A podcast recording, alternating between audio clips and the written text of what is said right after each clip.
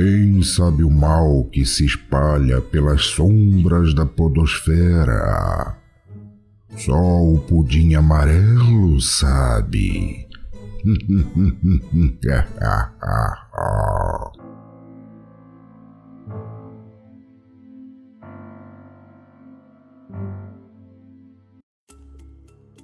Em algum lugar, algo incrível está esperando para ser descoberto. E nós estaremos lá. Hoje é dia de Pudim Amarelo, um spin-off do Pudimcast apenas para tratar de mistérios e temas sobrenaturais. Eu sou a Cintia Pudim e hoje nós vamos continuar nos aventurando pelos sete mares para descobrir outros mistérios que os oceanos, mares, lagoas, tudo que tem água estão escondendo por aí. E eu digo nós porque eu não vou fazer isso aqui sozinha não. Vocês pediram, eu pedi, ela atendeu. Ira Croft voltou aqui ao Pudim Amarelo. Oi, Ira! Olá, gente! Olá, ouvinte! Olá, Pudim! Estou eu aqui de novo porque falou em mistérios, falou em água ainda, porque eu sou caiçara também, né, gente? A gente tá por dentro. É, então estamos aqui novamente, segundo episódio Mulheres ao Mar. Hoje nós vamos nos aventurar um pouquinho mais longe, em lugares um pouquinho mais misteriosos. Pegue seu bilhete e embarque na nossa expedição. E hoje nós vamos começar ancorando na ilha de Poveglia, na Itália. A Poveglia é uma ilha localizada no Lago de Veneza, que apesar de estar num dos lugares mais visitados do mundo, não é muito conhecida. Eu, pelo menos, nunca tinha ouvido falar dessa ilha. Ela tem cerca de 70 km quadrados e, pasmo, 50% da composição do solo dela é de cinzas humanas. Tu teria coragem de desembarcar num lugar desse, Viracroft? Nossa, e o medo? E o medo de ser engolido por essas cinzas? E não é? Ela é considerada a ilha mais assombrada do mundo. É ocupada pelo menos desde o ano 421 e por conta do crescimento da população na região, ela foi mudando ao longo dos tempos, né? Mas em 1793, a ilha começou a ser usada como um local de isolamento provisório para servir de quarentena a navios que tinham como destino Veneza. E em 1799, um navio espanhol que parou na ilha trouxe 30 tripulantes infectados com peste bubônica. Em 1803, então, foi emitido um decreto dizendo que todos os navios que viessem de regiões infectadas pela febre amarela estavam terminantemente proibidos de aportar em, em qualquer um porto da Itália ou pelo menos eles de Veneza, e deveriam ser direcionados para a ilha de Povelha para fazer quarentena. Ou seja, pessoas com peste bubônica, pessoas com febre amarela, pessoas que chegassem simplesmente espirrando tinham que parar lá. Ao longo dos dias, os novos habitantes vindos de navios recém-atracados eram infectados com outras doenças, né? principalmente com a peste. E gradativamente toda a população da ilha acabou se infectando. Porque, né, vamos pensar, a pessoa chegava lá com um resfriado, pegava peste bubônica. Complicado, né? Que lugar gostoso, né? Que lugar saudável para se estar. Será que ninguém nunca pensou nisso naquela época? Eu sei, tem que fazer quarentena, mas todo mundo junto, todo mundo vai pegar aquilo, né? Ai, Cíntia, desculpa, mas parece que você não passou por essa pandemia no Brasil?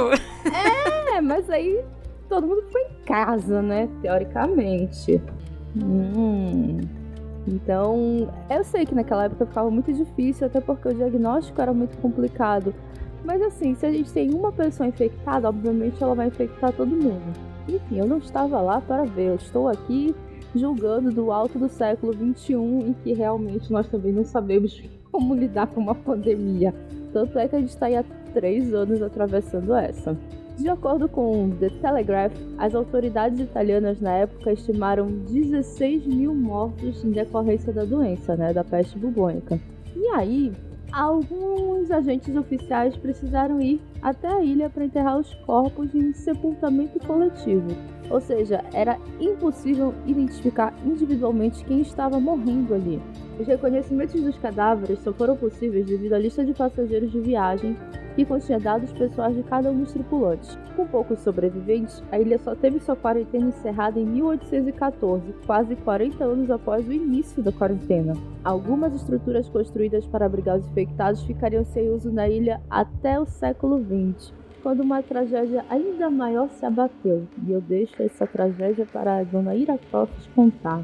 Em 1922, um hospital psiquiátrico destinado exclusivamente para idosos foi instalado pelo governo italiano nas estruturas usadas para abrigar o isolamento da peste bubônica. Bem, a gente já estava vindo aí, né, desde o século anterior, toda, todo, todo esse acúmulo de doenças, né, porque foram várias ali. Os distúrbios dos pacientes, no entanto, salientaram a teoria de que o local estava sendo assombrado por fantasma dos mortos em decorrência daquela quarentena forçada.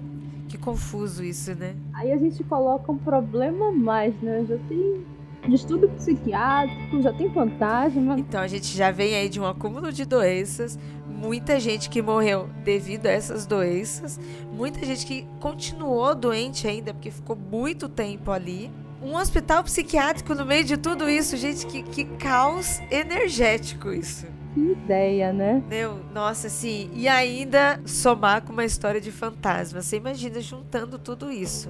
Afirmando descaso e abandono, óbvio, né? Óbvio, olha o que a gente tá falando. Relatos de pacientes que observaram vultos foram tantos que envolveram até mesmo os responsáveis pela administração do hospital. De acordo com o History, há uma crença popular de que o diretor da instituição enlouqueceu com a presença sobrenatural que havia no local. Também, né, gente? E teria se atirado da torre de vigilância do edifício. Uma hipótese ainda mais bizarra se dá pelas operações realizadas na instituição, que envolvem experimentos violentos realizados em pacientes incapazes, com registros de lobotomia incisivas o hospital psiquiátrico foi considerado um fracasso pelas autoridades do país por não ter resultados progressivos em seus pacientes, além de acarretar custos desnecessários de deslocamento. Mano, eu, eu não quero nem falar minha revolta com isso, que não quero nem falar. Vou continuar. Fechada em 1968, a ilha permanece inacessível para visitantes desde então com a possibilidade de entrada restrita para pesquisadores e autoridades do governo. Qualquer tipo de registro audiovisual no local ou acesso às imediações do hospital devem ser autorizadas pelo governo individualmente. No ano de 2014, o governo da Itália leiloou a ilha por 513 mil euros para o empresário Luigi Brugnaro, para uma concessão de uso por 99 anos. Somente dois licitantes mostraram interesse no leilão. Luigi e um grupo chamado Poveglia Pertucci, formado por 4.500 pessoas. Brugnaro se tornou prefeito de Veneza em 2015 e desistiu de fazer qualquer intervenção na ilha para não causar conflitos de interesse. Com a morte de milhares de pessoas na ilha devido às pandemias e com a suposta prática de lobotomia, suposta, né, gente? Suposta, uhum. feita pelos médicos aos pacientes do sanatório e aos supostos, supostos, gente, suicídios praticados na ilha pelos pacientes e pelo médico, as pessoas começaram a relatar que a ilha era habitada por fantasmas. Não, a ilha era habitada por pessoas assassinas, psicopatas, entende? Esses eram os inimigos, os monstros Sim. naquela ilha. Poveglia ganhou fama de ser a ilha mais assombrada do mundo, devido à sua história e o abandono em que se encontram suas ruínas. E ganhou mais fama após um programa de televisão americana referente ao sobrenatural, ter visitado a ilha em 2009 e ter relatado evidências de presenças de fantasmas. É uma história que a gente viu se repetir pelo mundo, né? A gente viu aqui no Brasil também. A gente vai ter nesse episódio uma outra história parecida. A gente está falando de mistérios, fantasmas, mas a gente também está falando da brutalidade humana e da monstruosidade que as pessoas eram capazes de cometer naquele lugar. Porque, gente, uma lobotomia não é um negócio indolor. E também ninguém fazer uma lobotomia assim de livre e espontânea vontade. Ah, acordei com vontade de fazer uma lobotomia hoje. Não é assim. Então, eu acredito que realmente existam energias ali das pessoas que habitaram aquela ilha e que não conseguem achar o caminho da luz, porque caramba, como é que tu vai encontrar o caminho da luz depois de passar por esses horrores? Hum? Acho que não tem como. teria coragem de visitar a ilha, Ira? Jamais. Uma freak jamais, trip? Jamais. Nessa não. Outros lugares, sim. Essa não. E o pior de tudo é que a gente vê essa história se repetir em North Brother Island, que é uma ilha situada em Nova York. Eu também nunca tinha ouvido falar dessa ilha, ou talvez em algum momento, pesquisando alguma pauta do Pujan, tenha cruzado com ela. Mas, lendo sobre ela, eu fiquei chocada da gente não falar sobre isso hoje em dia, não em 2023. Situada em Nova York, a North Brother Island, assim como a sua contraparte, a South Brother Island, é um pedaço de terra que faz parte da cultura da cidade e tem uma história bem parecida com a Ilha Povelha.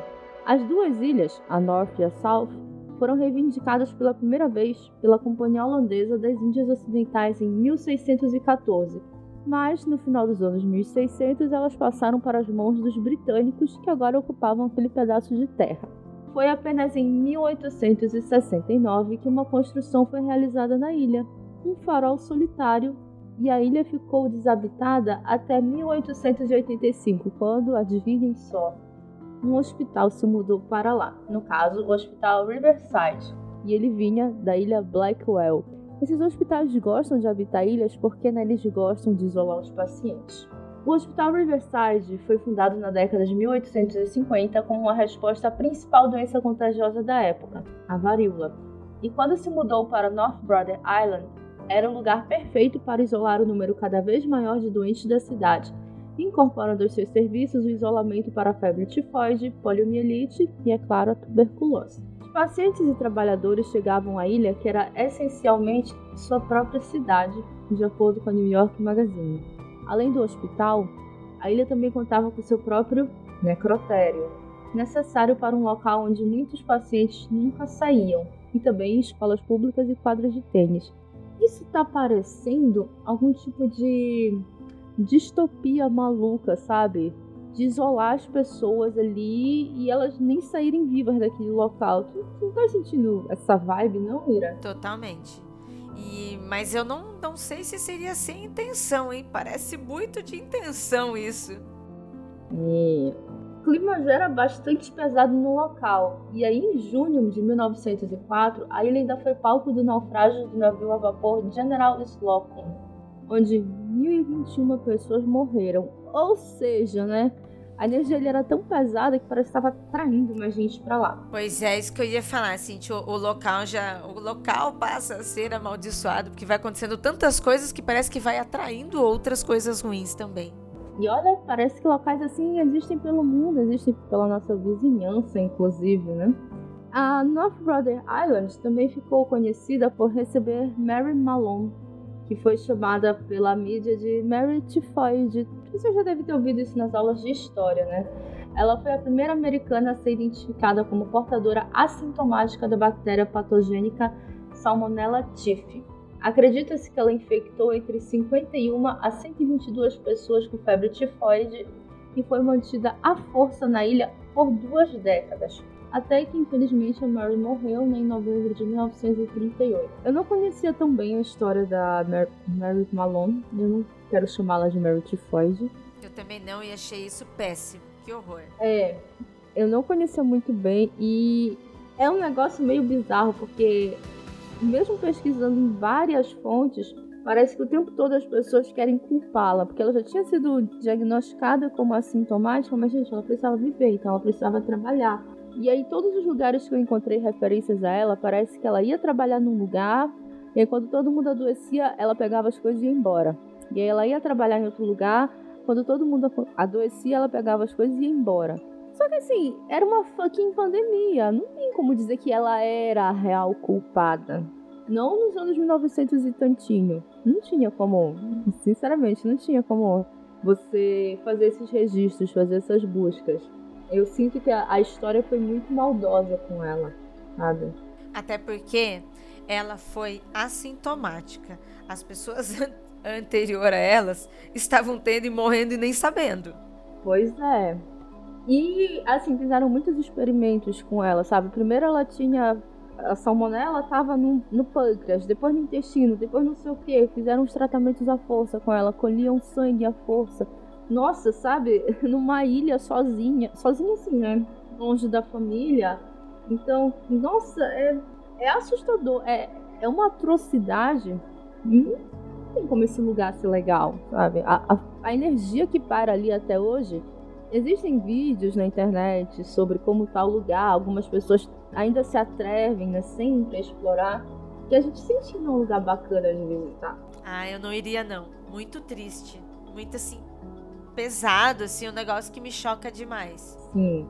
Mas a necessidade de um hospital de quarentena em um local remoto diminuiu na década de 30, pois, segundo a revista Smithsonian, os avanços da saúde pública diminuíram a necessidade de colocar em quarentena um grande número de indivíduos. E vocês sabem por quê?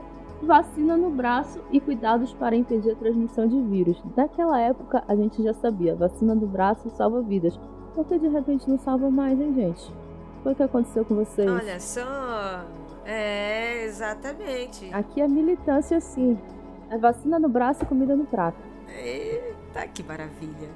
É, a gente fala de terror, mas o pior terror é o que a gente está passando todo dia nesse país. Mas a gente está varrendo isso pro, pros anais da história, eu espero. Ainda voltando a North Brother Island, após a Segunda Guerra Mundial, os veteranos que voltavam para casa acabaram sendo alojados na ilha por conta da crise habitacional que o local já estava já sofrendo. Mas depois que a crise diminuiu, a ilha voltou a ficar abandonada até a década de 50, quando foi inaugurada uma clínica para tratar adolescentes dependentes químicos. E aí, novamente, a gente tem aquele caso de ter uma clínica afastada, isolada, e o que, que acontece? Experimentos, abuso de poder e tudo mais. Embora a administração alegasse que oferecia uma variedade de tratamentos aos pacientes, ela na verdade empregava métodos medievais e nada humanizados. Os usuários de heroína eram trancados em um quarto até que estivessem limpos, e muitos afirmaram que foram mantidos lá contra sua vontade. A instalação acabou sendo fechada em 1963 e serviu de inspiração para a famosa peça da Broadway a Tiger, Wear a Necktie, que lançou a carreira de Al Pacino. Desde então, desde aquela época, prefeitos consecutivos da cidade de Nova York deliberaram sobre o que fazer com a ilha, desde vendê-la, acomodar os sem-tetos ou usá-la como uma extensão da prisão da Riker Island. Nenhuma decisão foi tomada e por isso a ilha permanece como uma grande cápsula do tempo, onde a natureza começou a reclamar o que é dela, ou seja, começou a se espalhar enlouquecidamente pelo lugar e tomar todas as estruturas que ainda estão de pé no local. Tem muitas coisas para falar, mas eu vou ter que lançar um episódio só sobre saúde mental e como nós tratamos os pacientes de saúde mental no passado. Por favor, Cíntia. Sim, por favor. Esse é, eu tenho muita vontade de fazer também um episódio sobre o Holocausto de Barbacena, apesar de não termos condições, porque é um terror muito grande mesmo, sabe? Eu acho que a gente tem que falar sobre isso, cara. Eu acho que o pior tipo de terror é o terror humano. Não, é Na assim, moral. Não, aterrorizador. Nada, nada do que se tem de fantasma dessas ilhas, dessas histórias, para mim é considerado uma história de terror ou fantasma. Nada, eles passam desapercebidos. Desapercebidos porque são só espíritos em sofrimento pelo horror que passaram, porque terror mesmo era essa violência, essa brutalidade que as pessoas tinham. Como eu estudei um pouco de psicologia, né? Como eu cursei metade da graduação, eu vi a história da psicologia e o quão horríveis eram as formas de tratamento desde que a psicologia surgiu, sabe? Até a gente chegar no ponto que a gente tá hoje em dia, de você poder conversar com seu psicólogo pela internet, você na sua casa, ele na, lá na casa dele, muita lobotomia rolou. Muito, muito método medieval rolou, sabe? Muitas coisas foram feitas à força. E me arrepio só de pensar. Como esse não é o tema desse episódio, embora eu esteja toda arrepiada agora, a gente vai voltar e visitar outra ilha. Porque a gente, daqui a pouco a gente tava ficando nervosa aqui, já ia mudar completamente o rumo desse podcast. Bem, então vamos falar sobre a ilha de Sentinela do Norte, na Índia. Graças às imagens de satélites e às viagens de avião, existem poucos lugares no mundo que são desconhecidos. Podemos dizer que esta ilha, situada na Baía de Bengal, na Índia, é quase desconhecida. Ela está coberta por um denso bosque e é habitada por um pequeno grupo de pessoas que evitam o contato com o mundo exterior. Eu não vou julgar, porque se eu pudesse, eu também evitaria, hein? Exatamente. E esse grupo de pessoas, né, esse povoado que tem lá, eles têm um estilo de vida de subsistência. É estimado mais ou menos entre 40 e 500 pessoas. Eles são extremamente hostis, é, rejeitam qualquer contato com outras pessoas. Curiosamente, são indivíduos entre os últimos seres humanos a permanecer praticamente, ou melhor, completamente intocados pela civilização moderna. Devido ao denso bosque, é impossível avistá-los, vê-los. Né? Eles estão assim num, numa ilha ali fechada. Ao longo do tempo, houveram várias tentativas de contactar com eles. Mas eles atiram pedras, disparam flechas é, nos helicópteros, barcos, em qualquer coisa que se aproxima da ilha. Há alguns anos, dois pescadores indígenas foram assassinados por esta tribo por estarem perto da costa. Aí, em 2018, houve um caso de um missionário que foi atacado ao tentar se aproximar para converter os sentineleses. O caso está parado, pois a polícia não pode interrogar as pessoas que o atacaram e também não pode ir até a ilha para recuperar o corpo. Oficialmente, a ilha foi administrada pela Índia como parte do território de Andamão e Nicobar desde 1947.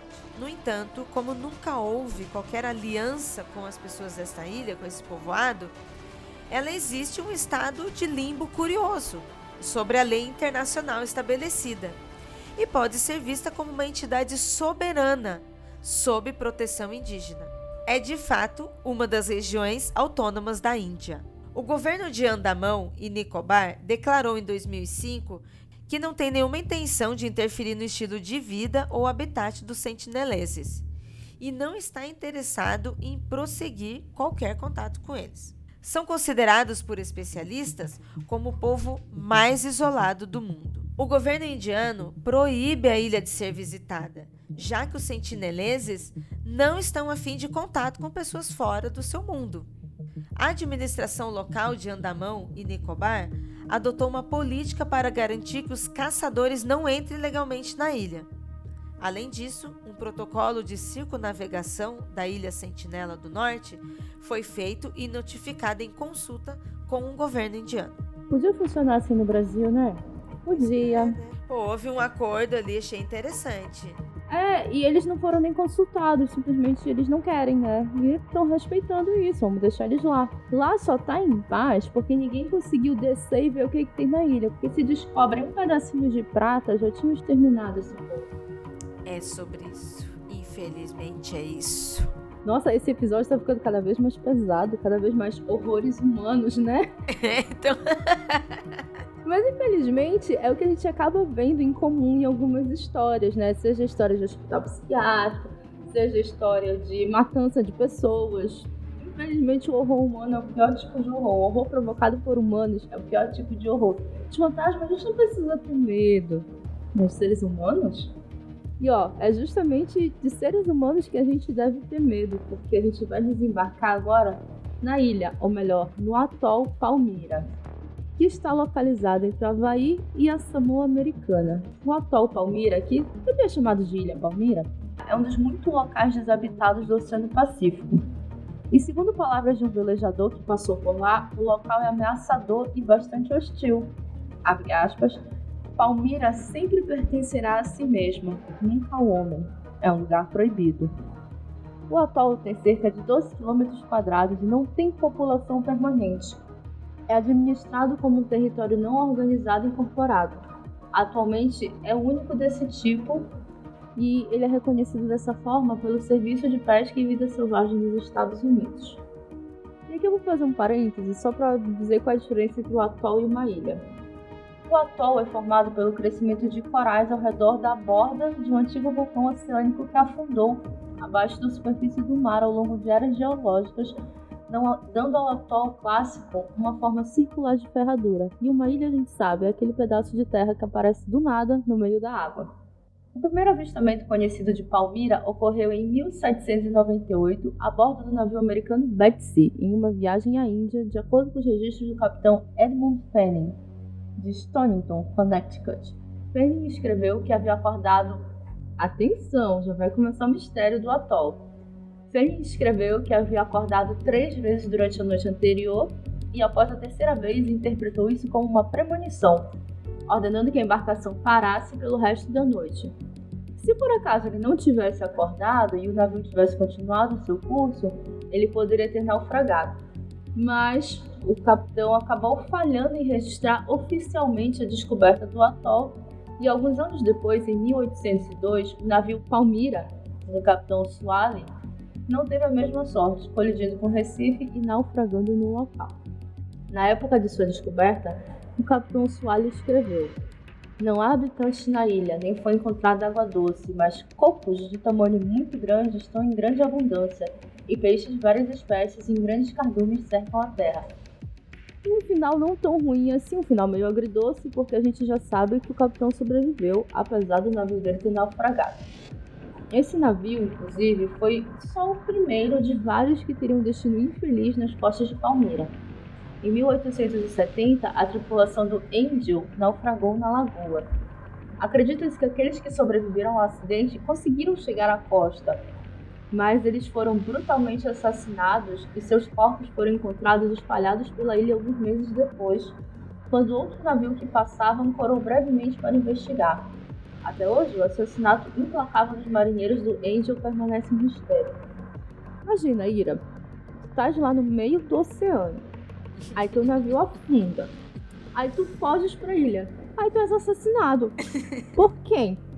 Ai, meu isso? Deus, que, que má sorte de vida, né? Você não consegue nem. quando você consegue sobreviver, um mistério te mata. É, é que um mistério assim completamente ninguém sabe, porque a ilha é desabitada, não tem fontes de. Você não consegue sobreviver lá por muito tempo se você não for preparado. Quem matou? Sim, piratas talvez. Né? E as coisas vão ficando cada vez mais estranhas nessa ilha, ou melhor, nesse atol. Ou ilha, depende muito de como você quiser chamar. Ao longo do século XIX, uma série de batalhas legais, um tanto quanto amargas, se seguiu sobre a propriedade. E o atol acabou passando por várias mãos antes dos Estados Unidos receberem a propriedade. Mas Palmira, até hoje, é um território incorporado do governo federal americano. Durante a Segunda Guerra Mundial, enquanto ainda rolava a batalha pela propriedade, a Marinha dos Estados Unidos foi lá e ocupou a ilha, embora a sua presença lá muito pouco tenha feito para afastar quaisquer espíritos malévolos que parecessem residir ali. E temos um caso muito famoso lá, o caso do Sea Wind. Quer falar um pouco sobre ele, Ira? Com certeza, porque eu também fiquei muito curiosa sobre esse caso. Bem, em 1974, o casal Malcolm, Mac Graham e sua esposa Eleanor Muff Graham chegaram à Ilha Palmira, planejando passar alguns meses lá. Por que, que alguém faz esse tipo de passeio, né? Aquele lance, eu quero me isolar do mundo inteiro. Eu faria. Não, eu também faria, mas nós estamos numa pauta de, de vários mistérios e uma coisa vai escalonando, vai escalonando a outra e ainda assim as pessoas vão lá nesse, nesse escalonamento, sabe? não que eu não fosse, né, gente? Mas depende, depende. As primeiras lá eu não iria, não, porque é muita revolta, sabe? É, quando tem mistério, assim, quando tem barco que afunda e é, tem esses mistérios mais interessantes. Bem, eles estavam a bordo do Sea Wind um veleiro moderno e bem equipado.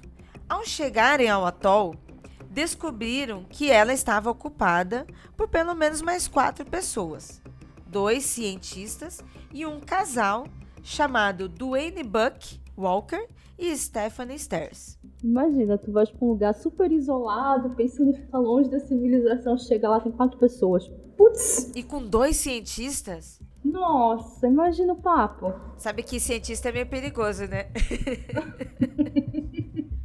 Nada contra os cientistas, até tenho amigos que são, mas são perigosos. Porque né? se tem cientista, eu vou pensar assim: nossa, se tem cientista aqui, eles estão pesquisando alguma coisa. Se eles estão pesquisando alguma coisa, é porque essa coisa é muito importante. Se está acontecendo mistérios, quer dizer que esse mistério é extremamente importante. Então, alguma coisa ali está acontecendo. Que, que eu estou fazendo aqui? Eu só tenho seis anos. Exatamente. E aí, com o passar dos dias, a ilha acabou sendo visitada por outros marinheiros que fizeram amizades com as pessoas que estavam lá. Mas os relatos apontavam que Buck não era muito confiável. Ele e sua namorada foram presos no Havaí nesse mesmo ano, após retornarem de Palmira a bordo do Sea Wind. Não havia nenhum sinal do casal Graham. Então eles foram presos pelo roubo do iate. Meu Deus, o que, que aconteceu aqui? Eu achei que foi pouco, porque assim, foi todo mundo pra uma ilha, ninguém se conhecia, eles voltaram no veleiro e foram presos por roubo. Gente, o casal sumiu. É, então exatamente o que, que virou aqui. Não era pra ir passar um fim de semana isolado, descansar, né? Olha só o que aconteceu. Seis anos depois, quando o casal sul-africano Sharon e Robert Jordan foram visitar o atol, algo sinistro aconteceu. Enquanto eles exploravam a selva de Palmira, os Jordans entraram em um antigo prédio abandonado, escondido entre os arbustos da floresta tropical, dentro do qual encontraram uma extensa coleção de recortes de jornal sobre o desaparecimento de Graham. Isso que, alguns anos antes, havia chego às manchetes internacionais.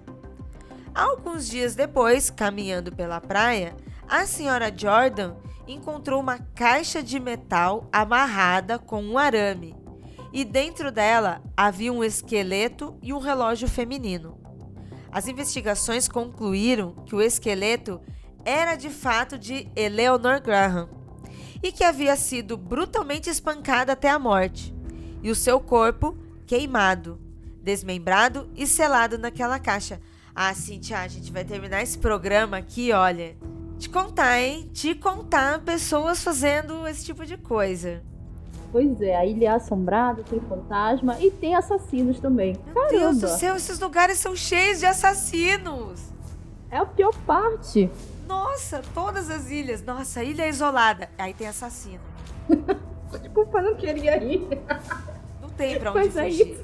Não tem, principalmente a mulher realmente não tem um minuto de paz, não tem um local de paz nesse mundo. Ela vai pra uma ilha super isolada, longe de tudo. É assassinada. Ai, gente. E os restos mortais do Malcolm, até hoje, nunca foram encontrados. O casal Buck e Stephanie foi preso no Arizona por assassinato e Buck foi condenado em 1985. Stephanie foi absolvida em 1986, depois que sua defesa argumentou que o companheiro havia cometido os assassinatos sem o seu conhecimento. Buck cumpriu 22 anos na penitenciária dos Estados Unidos, Victorville, Califórnia, antes de receber liberdade condicional em 2007. Ele escreveu um livro de 895 páginas sobre suas experiências e a vida na Ilha Palmira, no qual negou ter matado Eleanor Graham. Ele afirma que eles tiveram relações sexuais, que o marido Malcolm os pegou e atirou neles com raiva, matando-a inadvertidamente. Walker disse que os dois homens tiveram um tiroteio no dia seguinte e que Malcolm morreu devido a um ferimento de rifle. Mas de onde saiu esse rifle? se o cara não era. Se o Buck não era culpado, de onde saiu o rifle? Foi um rifle divino que desceu do céu e matou ele? E se o Malcolm morreu como ele diz que morreu, cadê o corpo? Pois é, né? Buck acusou o autor Vincent Bugliosi, o advogado de Stephanie, de vanglória e exploração de preconceito de classe contra ele, e escreveu que seu próprio advogado, Earl Paddington, era incompetente. Buck não implicou Stephanie em nenhum assassinato. Ele morreu em uma casa de repouso em 26 de abril de 2010, após um derrame.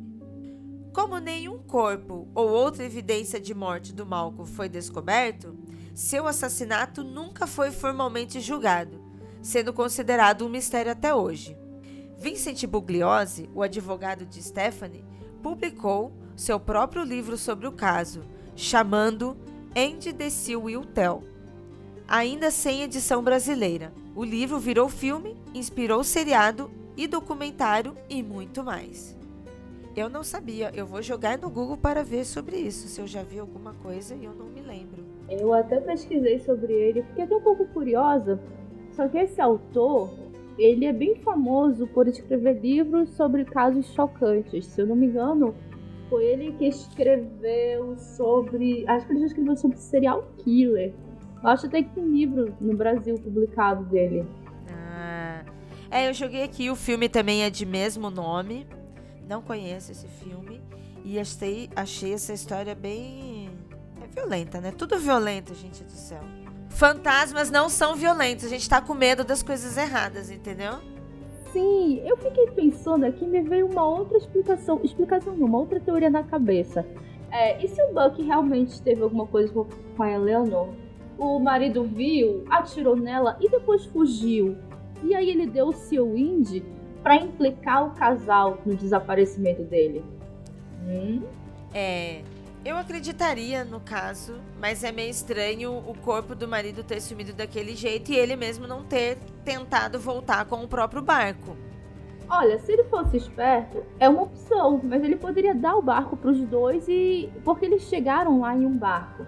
Então ele poderia ter trocado é. de iate e simplesmente fugido. E aí ele saberia que a morte dele, ou melhor, o desaparecimento dele, cairia nas costas do casal. É, não eu tinha acho só que ele um puta. Eu, eu fiquei pensando agora, eu acho que ele sumiu da ilha e jogou a culpa no, no Buck e na Stephanie. É. Parando para pensar. É uma teoria. Porque assim, se a gente quer desaparecer, como a gente falou no episódio passado, vou matar todo mundo e vou me jogar no mar para ninguém me encontrar. é tipo isso. Ele mata a mulher, foi sem querer, mas depois ele some. E aí quem fica leva a culpa. Já que o corpo dele não aparece, então não pode ser. Não pode ter sido ele. Não pode. Ele também não pode ser acusado. Hum.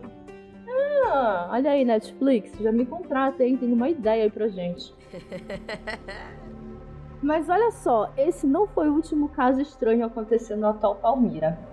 Em 1987, após agir sobre uma dica de um navio de pesca, ou seja, após escutar uma fofoca, a aeronave C-130 da Guarda Costeira avistou um veleiro a sudeste de Palmira. Uma inspeção aérea não revelou nenhum sinal de vida a bordo do veleiro à deriva e o pessoal da Guarda Costeira notou que o mastro foi quebrado e que as velas foram rasgadas.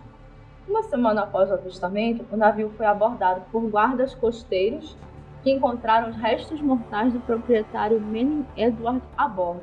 A causa da morte foi indeterminada, mas antes de partir para sua extensa viagem de três anos pelo Pacífico, Manning havia falado com entusiasmo sobre seu plano de visitar uma ilha desabitada chamada Palmira. Quem matou Manning? E outro caso, 1989, outro veleiro chamado Sea Dreamer, em trânsito de San Diego para o Havaí, foi pego por uma tempestade que o empurrou para longe do curso e ele foi acabar no sul, direto na ilha Palmira. Após uma breve estada na ilha, o barco partiu novamente para o Havaí e depois ele simplesmente desapareceu, virou espuma. Uma extensa busca pela guarda costeira entre Palmira e o Havaí, e mesmo ao longo da costa dos Estados Unidos, não conseguiu encontrar nenhum vestígio do Sea Dreamer e dos quatro membros da família que eram sua tripulação praticamente o triângulo do atual Palmira, Maíra. praticamente. E as coisas ficam estranhas, ainda mais estranhas. Foram registrados pelo menos cinco acidentes aéreos na região de Palmira de 1942 a 1980, matando 28 pessoas no total. A maioria dos casos envolve condições climáticas adversas, mas um deles, em 20 de outubro de 1943, ou seja, antes mesmo do voo 19 do Triângulo das Bermudas, que a gente falou no episódio passado, esse voo de 1943 simplesmente desapareceu. Os relatórios dizem que o avião simplesmente sumiu, não deixou nenhum rastro. Buscas foram feitas, embora a posição do avião fosse conhecida na hora do desaparecimento, nenhum vestígio da aeronave nem dos 14 tripulantes foi encontrado. Triângulo de Palmira. É isso. Encontramos mais um triângulo esquisito no mundo. E, e é interessante, né, como esse triângulo, pelas histórias que a gente leu aqui, ele foi se tornando esse triângulo, né? Porque ele começou a ter é, assassinato, começou a ter as violências e depois começaram a ter os acidentes. Parece que começou a chamar, né? Uma coisa começa a chamar outra. Sim, e aí acidente marítimo, é acidente aéreo, é aquele lance, tá passando lá por cima, alguma coisa te puxa. o mistério vai até você, te traz até ele. É, né? Que esquisito. Dessas ilhas eu quero um pouco de distância, embora Palmira à primeira vista teria me chamado a atenção, mas conhecido no histórico, era melhor não, né? É, sim, porque quando a gente começou a falar, você estava interessada. Ah, eu iria, eu iria. Agora você mudou de ideia, né? Você viu, né? Uhum. Como são as coisas, né? Quando a gente. O mal da pessoa é ela pesquisar, porque se ela não pesquisar, ela vai e faz as coisas, né? Mas nem só de ilhas misteriosas nossos mistérios marítimos são feitos o oceano esconde muito mais coisas do que a gente pode imaginar. E uma coisa que acontece nele de vez em quando, ou melhor, nos oceanos por aí, que nós captamos são alguns sons misteriosos. Nós já falamos disso no episódio anterior, chamado Sons Misteriosos, mas não custa relembrar. Então eu trouxe aqui dois sons para a gente discutir um pouco, mas antes da gente ouvi-los, eu queria dizer que a maioria das versões que circulam por aí, até mesmo as versões oficiais que são divulgadas pela NOAA, que é uma agência americana, perdão, é um serviço barra departamento americano, são feitas for de formatos acelerados. Ou seja, a gente não está ouvindo na velocidade que ele foi realmente captado, né? E talvez por isso a gente fique buscando um, um significado que não existe nele. Ou talvez exista, não sei. Ele acaba ficando parecido com outros sons que às vezes a gente já conhece e fica relacionando. Eu relacionei. É, e o primeiro desses sons que a gente vai falar é provavelmente o mais conhecido de todos, que é o bloop. Vamos escutar aqui o que foi o bloop.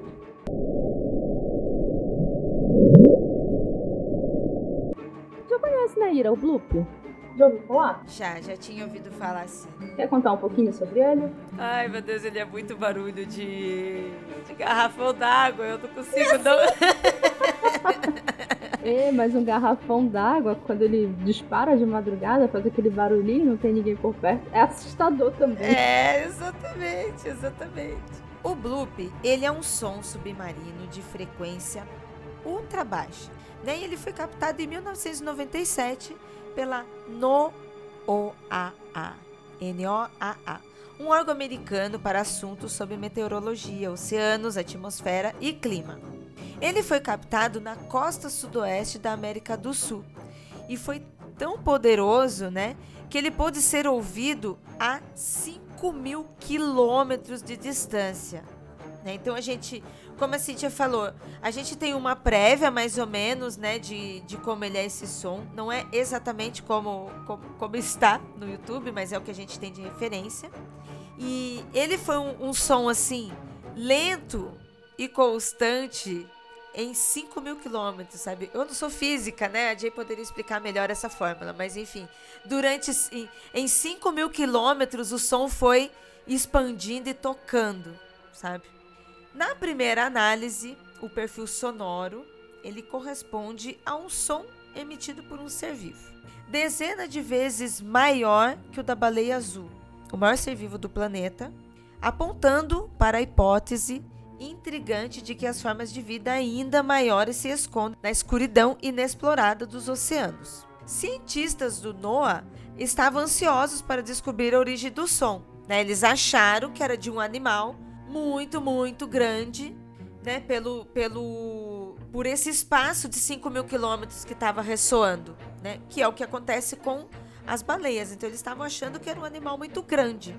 O bloop, ele era de exercícios militares, subaquáticos secretos, motores de navio, guinchos de barco de pesca, lulas gigantes, baleias ou alguma criatura marinha desconhecida da ciência. Podia ser tudo isso. Com o passar dos anos, os pesquisadores do NOAA continuaram a implantar microfones subaquáticos cada vez mais perto da Antártida. em um esforço contínuo para estudar os sons dos vulcões, dos terremotos no fundo do mar, e foi lá, na solitária massa de terra, mais ao sul da Terra, que eles finalmente descobriram a origem daqueles estrondosos sons das profundezas. Isso em 2005. O bloop era um som de um terremoto, um iceberg se quebrando e se desprendendo de uma geleira na Antártica. Miramos na criptozoologia e acertamos no aquecimento global. Pois é, né, gente? a gente estava sonhando com algum ser diferente que a gente nunca viu, um animal gigantesco, mas era só aquecimento global mesmo. Os mistérios ficam tristes quando se encontram algumas respostas, né? Eu acho que isso nunca teria acontecido no desenho do Scooby-Doo. Na vida real não é legal isso, sabe? Quando a gente descobre que o maior culpado, o maior vilão é o próprio homem. Mas não te preocupa, porque com o aquecimento global, cada vez mais a gente vai ouvir bloops por aí. Escuta aí, quem está lá, sei lá, o pescador que está ali, a pessoa que está passeando com o seu barquinho e de repente ela está atravessando aquele trecho dos 5 mil quilômetros que o som rolou e ele rolou alto, né? Por isso que eles pensaram que era um monstro gigante, né? Um animal, alguma coisa assim. Você imagina ali, você tá ali e de repente. Um arrotinho, né? Imagina o tamanho do monstro que gerou esse arroto. Eu dei uma olhada no site da NOAA, porque eu queria ver o que eles realmente estavam publicando sobre isso. Para começo de conversa, esse texto que eu encontrei explicando sobre o Bloop é muito engraçadinho, que eles que eles queriam encontrar e tal, mas eles não terminam bad vibes com a gente dizendo que era o aquecimento global. Quer dizer, mais ou menos. Mas assim, com o tempo, eles estão se especializando nisso, existe um laboratório próprio. Então, se existe alguma coisa para além do aquecimento global, logo logo nós saberemos, porque os microfones estão cada vez mais sensíveis. Tanto é que nós captamos um som, um outro som muito esquisito foi parecido com um bloop. É, a gente já mudou de história, mas vocês nem viram passar, né? Em 1 de março de 1999, foi captado o Julia, que eu chamo de Jujulia ou Jujulia, e vocês vão entender o motivo. Toca o som aí, DJ.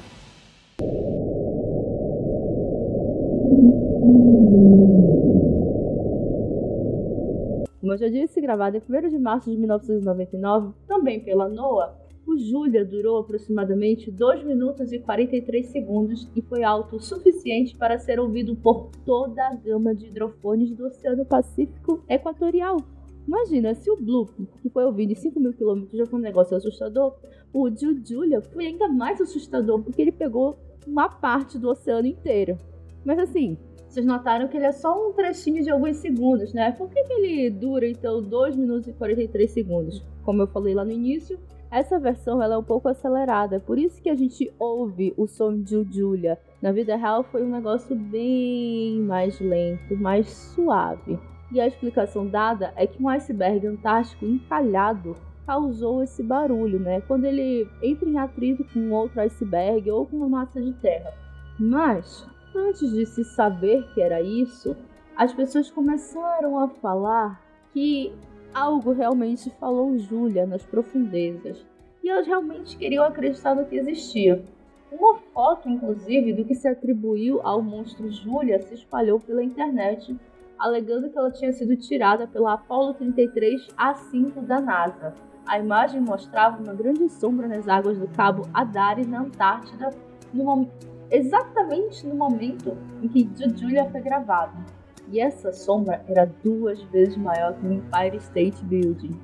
As pessoas tinham certeza de que aquilo ali era Julia. O momento estava certo, o som era tão alto que as pessoas sabiam era aquilo. Mas a imagem era falsa, já que essa missão, a 33A5 da NASA, sequer existe. Ah. É, mais Nossa. uma vez a gente mirou na criptozoologia.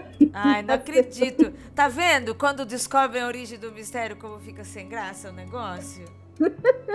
Poxa.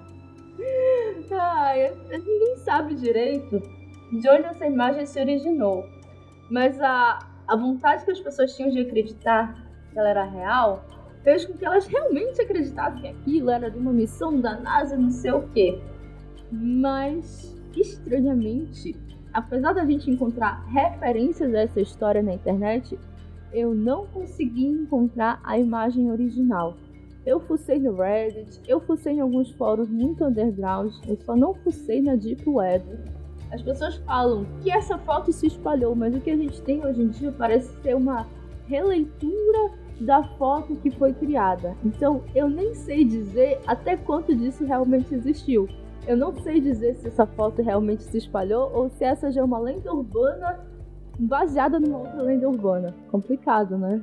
Bem, ouvinte, se você tiver acesso à Deep Web e tiver acesso a essa foto, nos envie, por favor, porque eu preciso ver. É, se for pesquisar, realmente tem umas coisas meio esquisitas. Se jogar Julia, Oceano 33A5 da NASA, aparecem umas coisas, mas a gente sabe que são falsas, né? Então, não sei o que rolou nesse ano aqui, acho que 1999, não sei exatamente o que rolou para as pessoas terem acreditado que aquilo era real. Mas rolou algo. O que? Não se sabe. Para além das ilhas esquisitas e desses sons misteriosos, nós temos outros mistérios marítimos para desvendar. Os oceanos e seus entornos guardam muitas histórias que são por lá de bizarras. E eu trouxe alguma, algumas delas para a gente dar uma olhada. E eu queria muito pedir para Ira para ela contar essa primeira história, porque eu sei que ela não conhece e eu quero que ela se assuste lendo.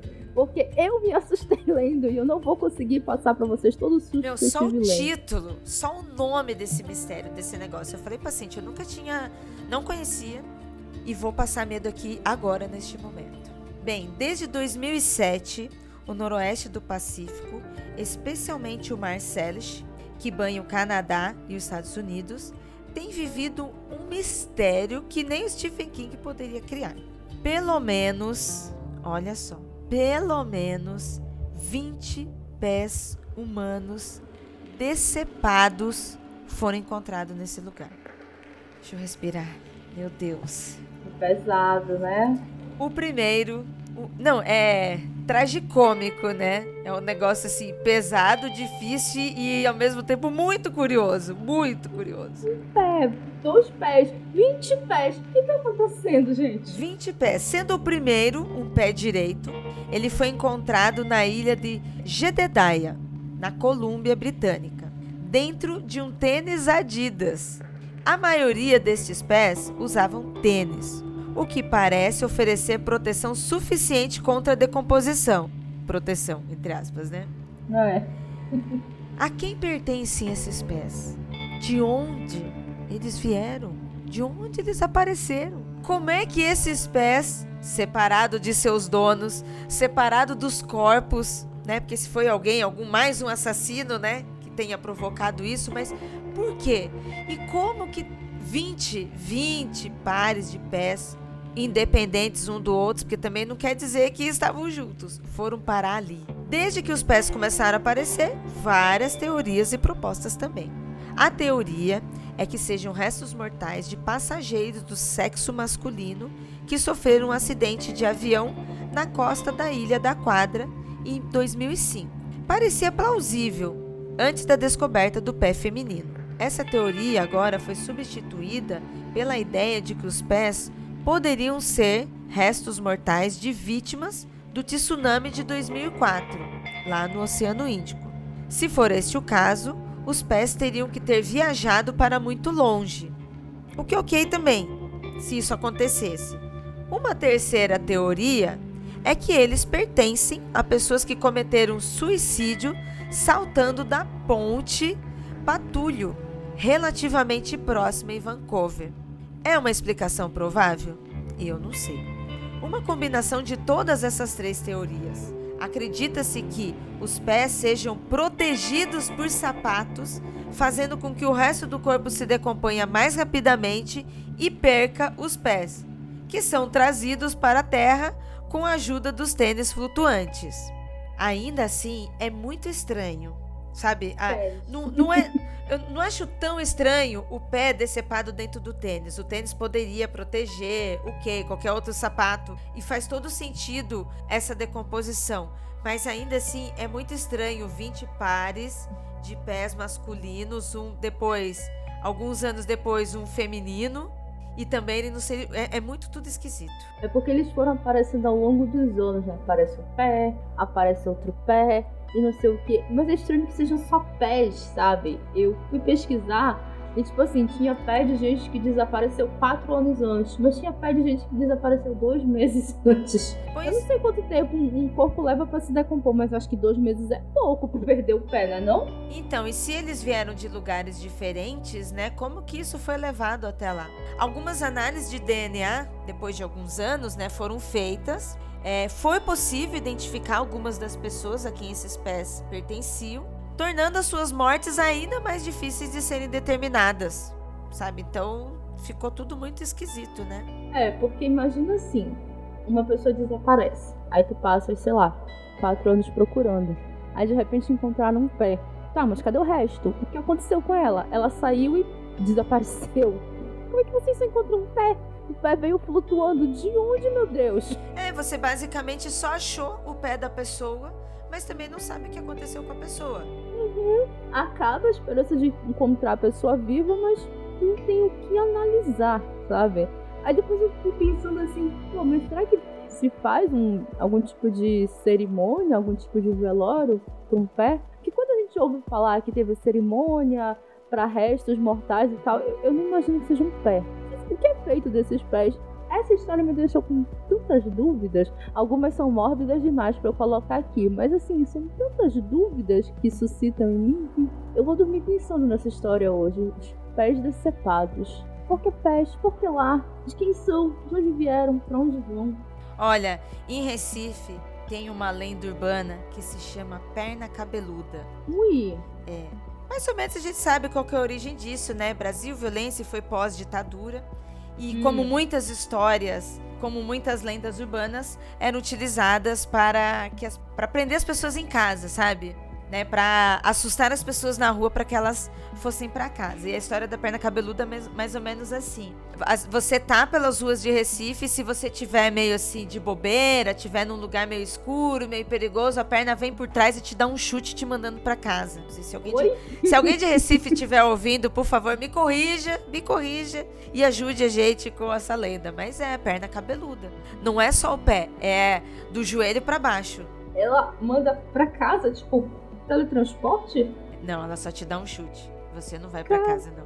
É que ah, o chute é grande e é doído, entendeu? Você só apanha. A perna cabeluda, ela te bate pra você ir pra casa. Gente, que lenda maravilhosa. Eu já tinha ouvido falar, mas eu não conhecia. Imagina, tu estás andando de boas. Tá, chutão. É Caramba, isso mesmo, isso mesmo que a perna cabeluda faz. Olha, por favor, alguém de Recife para vir contar isso aqui. Principalmente se isso aconteceu com você ou com alguém que você conhece. Nós queremos contar a sua história aqui. Manda e-mail pra gente, chama nas redes sociais, me liga, sei lá, me conta essa história. Meu Deus! Para além das pernas cabeludas e dos pés decepados, eu encontrei mais uma história. Aliás, encontrei mais algumas histórias, mas tem uma história que eu quero destacar aqui, que eu acho que é um mistério marítimo pra lá de misterioso pra gente investigar, que é o desaparecimento de Sarah Joe. Eu nunca tinha ouvido falar dessa história, eu só fui encontrar essa madrugada antes de gravar esse episódio. Eu passei a semana vasculhando a internet nos cantos mais profundos dela e eu encontrei essa história que eu vim trazer para vocês. Em 1979, cinco homens foram pescar em um pequeno barco chamado Sarah Joe. Eles estavam próximos à costa da ilha de Maui, no Havaí. E pouco tempo após zarpar, uma tempestade furiosa começou e todo o contato com Sarah Joy foi perdido. Apesar do trabalho árduo de uma equipe de buscas por vários dias, nem Sarah Joy nem seus passageiros foram encontrados. Mas, dez anos depois, em 1989, o biólogo John Norum, eu acho que é assim pronuncia, se uniu a uma equipe de pesquisa marinha estabelecida pelo Serviço Nacional de Pesca Marinha para uma missão nas Ilhas Marshall, que é, ficava, ou melhor, que fica próximo ao atol desabitado de Bokak. Para sua surpresa, ele acabou encontrando o casco do pequeno barco Sarah Joe praticamente intacto. Ainda mais chocante do que encontrar esse casco intacto foi a descoberta de um túmulo uma cruz improvisada e uma mandíbula no topo da cruz. Usando registros dentários, foi possível concluir que a mandíbula e um pequeno punhado de ossos encontrados pertenciam a um dos homens que partiu na pesca naquele dia fatídico, o Scott Mormon. Os outros quatro homens nunca foram encontrados. Ai, gente, peraí. Olha que história estranha. Esse estranho túmulo criou muitas perguntas e deu poucas respostas. Onde foi para o resto dos homens? Por que apenas a mandíbula estava exposta? Quem realizou o enterro? E não menos importante, onde estava o casco do Sarah Joe todo esse tempo, já que o pequeno atol já havia sido vasculhado? Mano, quem realizou esse enterro? Sério. Além de todo o mistério, de tudo que volta, quem fez isso? Quem realizou esse enterro? Como? Quem? Por quê? Quando? Sabe? Eles sumiram em 79. Quando esse enterro foi realizado? Por quem? É, isso é tão desabitado. É muito bizarro isso. Mas existe uma teoria de que esse sepultamento está ligado a uma antiga tradição funerária. Quando Nauron desenterrou a cova, ele notou pilhas de papel separadas por papel alumínio, enterradas com restos mortais. No enterro tradicional chinês, pequenos pedaços de papel ou dinheiro são separados por papel alumínio e colocados no caixão.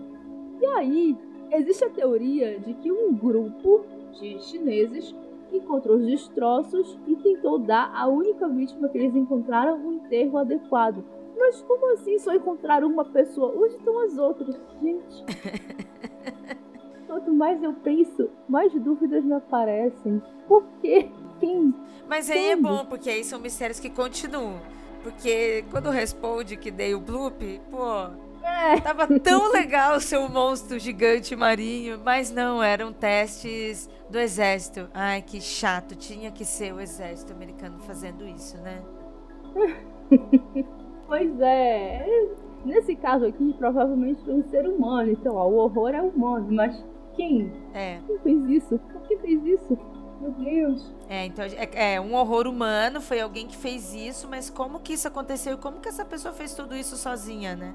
Se é que tava sozinha, né? É. São muitos mistérios dentro deste único mistério. Tudo começa, para mim, o mistério começa quando a gente vai pescar, de repente tempestade. Do nada, sabe? E é o Havaí, gente. Tá tudo bem, lá tá com umas condições climáticas esquisitas, mas não é um lugar que a gente espera ter uma tempestade surgindo do nada, né? Sei lá, esse mistério só fica pior quanto mais a gente pensa nele. O último mistério dessa pauta é um mistério que não vai deixar vocês dormirem à noite. Mentira, vai sim. Mas ele é um tanto quanto controverso. São as minas submarinas de Onaguni. Esse era o mistério que ele originalmente estava nessa pauta. Aí eu tirei, aí eu topei com ele de novo e disse: não, vamos lá.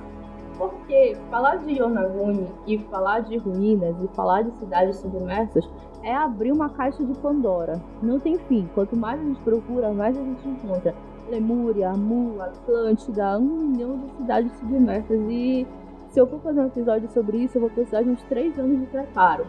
Mas Yonaguni tem características que são mais ou menos únicas. Vamos tentar explorar. Por todo o globo, espalham-se ruínas de cidades que se tornaram submersas, seja pelo avanço do mar, pela construção de hidrelétricas, por terremotos ou por algum outro motivo misterioso. Em uma outra lista, a gente também encontra diversas estruturas que parecem ter sido feitas por humanos e que também encerram um passado misterioso debaixo do mar, ou dentro do mar, ou debaixo d'água. É nessa lista que encontramos as ruínas submarinas de Onaguni, uma formação rochosa submersa na costa de Yonaguni, a mais meridional das ilhas Ryukyu, no Japão. O mar de Yonaguni é bastante procurado por mergulhadores devido à sua grande população de tubarões martelo.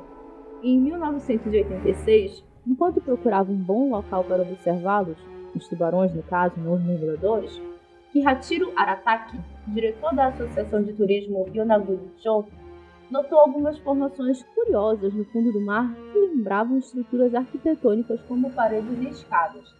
Pouco tempo depois, um grupo de cientistas da Universidade de Ryukyu visitou as formações para começar a estudá-las. Desde então, o local tornou-se uma atração relativamente popular para mergulhadores, apesar das fortes correntes no local. Assim, eu não sou mergulhadora, mas eu Eu não sei se eu mergulharia num lugar que pode ser uma cidade submersa, tem tubarões e fortes correntes marítimas. Ai, nesse caso eu iria, viu? Essa loucura eu faria, super faria. Inclusive eu queria. eu amo tubarão, amo. E eu, e eu, já vi filmes de terror nesse lugar aí de tubarão, sabe? Das, do, oh. das pessoas explorando e tendo que passar por tubarão. Meu Deus, amo. eu pavor disso. Acho que depois de pirata, tubarão é o meu maior medo da água. Pirata em primeiro lugar, tubarão em segundo. Eu tenho, principalmente porque aqui na região tem. Pô, não faz muito tempo eu, eu tava passando. Acho que eu já contei essa história.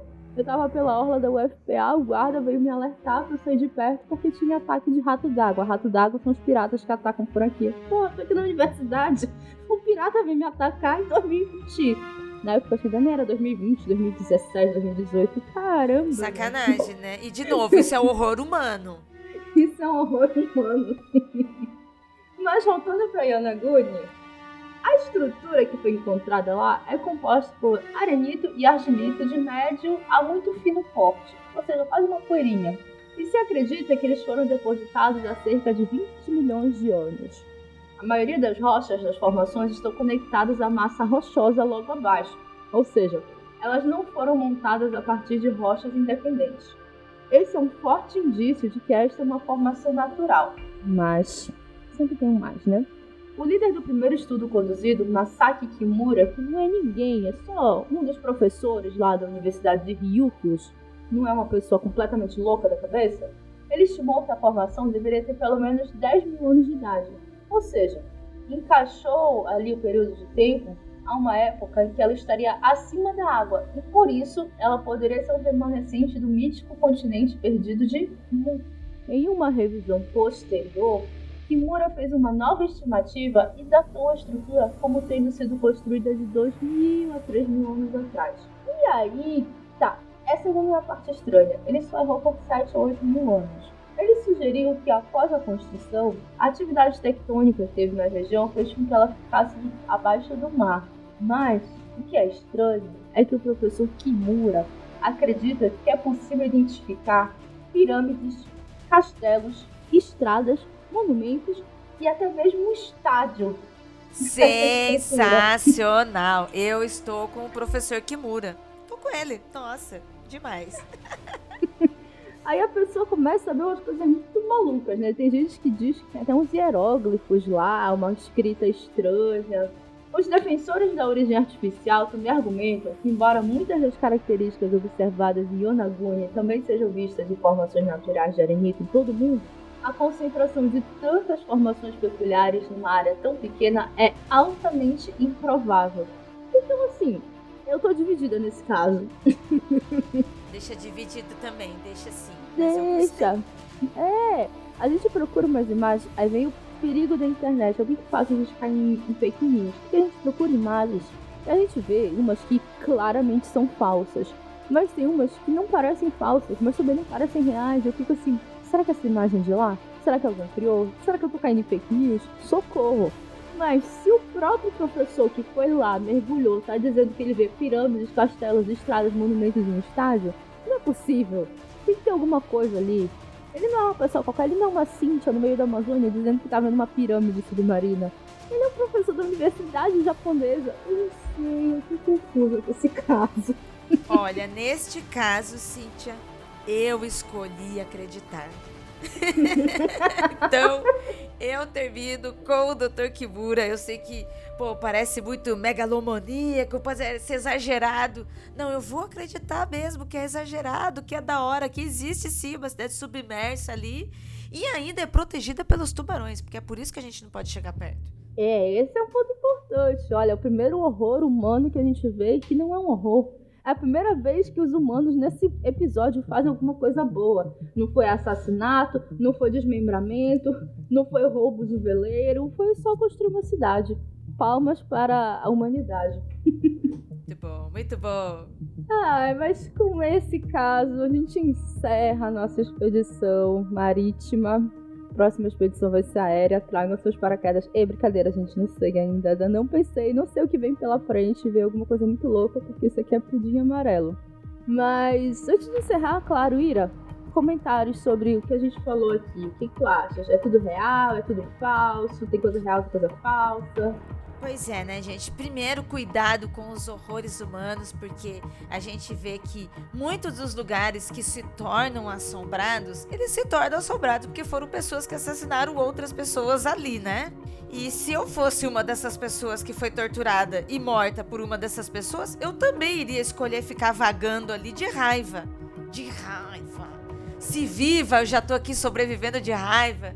Imagine depois de morta. Ah, eu ia assombrar todo mundo, gente. Sinto muito. Então, acho que partimos daí. Pode haver assombrações? Pode. Justificadas. Muito bem justificadas. É. Eu acho que no fim, toda assombração, toda não, mas pelo menos a maioria delas, é um ser humano que tá frustrado, irritado, puto da vida e tá lá para deixar todo mundo puto também. Se fosse eu, também faria a mesma coisa. Ficaria lá assombrando. Rezem para que a gente morra bem, viu? Porque se a gente morrer de tragédia, a gente volta. É. Isso é verdade. Cuidado, hein? Se vocês encontrarem meu pé por aí, ih, rapaz, vem atrás dele, hein? Ah, Ira, apesar da gente ter falado de temas que foram pesados, é sempre muito bom te receber aqui. Eu espero que tu apareças mais vezes no Pudim Amarelo e no Pudim Cast, no Calda Extra, em qualquer coisa apareça no Pudim Vlog, na Twitch, onde tu quiseres aparecer. O Pudim tá sempre de braços abertos pra ti. Gente, eu ia falar de pernas abertas. Olha aí o assado. Eita, eita! Essa escapou, hein? o Pudim está sempre de braços abertos e coração aberto para te receber aqui. E eu sei que a tua agenda é extremamente corrida, então mais uma vez eu agradeço. Deixo, torno público meu agradecimento por ter encontrado um espacinho pra gente. pra ah, mim e pros ouvintes. Conte sempre comigo, viu, minha amiga? Adoro estar aqui, adorei o papo, adorei a pauta. Foi um pouquinho pesada, mas aí é bom que a gente coloca umas certas revoltas também que tá aqui dentro. Então é bom a gente falar de coisa que dá revolta também. Porque a gente chega, já aconteceu mesmo, já foi. E é, é isso, gente. Mas eu também gosto de falar coisas legais, então também gosto de dar risada. Obrigada, viu, Cíntia, pelo convite. Obrigada mais uma vez. Se você que me ouviu quiser me ouvir mais uma vez, pode ir lá no Aconteceu Comigo. Vai lá ouvir dentro do feed do Mundo Freak e tamo aqui, Cintia. É só chamar que eu venho. Tá bom. Se você quiser continuar ouvindo mistérios e casos sobrenaturais, tem o Mundo Freak e tem também o Pudim Amarelo. Se você quiser ouvir sobre tecnologia, comportamento e robôs sexuais, é só você ouvir o Pudimcast, que é o podcast que funciona em formato de arco aqui no mesmo feed. E se você quiser me ouvindo falar coisas aleatórias em formatos completamente, completamente aleatórios, tem o Calda Extra. É só chegar em pudimcast.com.br ou nos melhores agregadores de podcast, vai estar tá lá. Pudimcast é só escolher o que você quiser ouvir. Se por acaso você quiser falar comigo, Instagram ou Twitter, eu sou Cintia Pudim. Se quiser se juntar ao clubinho do Pudim, é só ir no telegram.me barra pudimchat ou se quiser acompanhar o Pudim de longe, não quiser falar com ninguém, é só ir no telegram.me barra pudimcast. Ah, mas se você tiver história estranha, de perna cabeluda, de mergulho estranho de que você fez, de alguma coisa esquisita que você viu, também pode mandar mensagem aqui pra gente, porque eu adoro comentar a fofoca dos outros. Mentira. eu adoro ouvir os causos dos outros e trazer aqui pra gente. A Ira também, né, Ira? Aconteceu comigo, tá aí pra isso, né? Adoro, é o que eu mais quero saber. Então, fica aí o convite para você ouvir tanto o Mundo Freak quanto o Pudim Amarelo, o Pudim Cash ou qualquer coisa. Seguir a gente nas redes sociais, interagir e, claro, espalhar nossa palavra por aí. Ira, um beijão. Já tô esperando a próxima participação e já tenho até ideia. A gente vai conversar aqui em off sobre a minha ideia. Hum, eba! Até a próxima, Ira. Muito obrigada, muito obrigada, ouvinte. Até, beijinho, beijinho, ouvinte. Beijo, beijo. Tchau, tchau.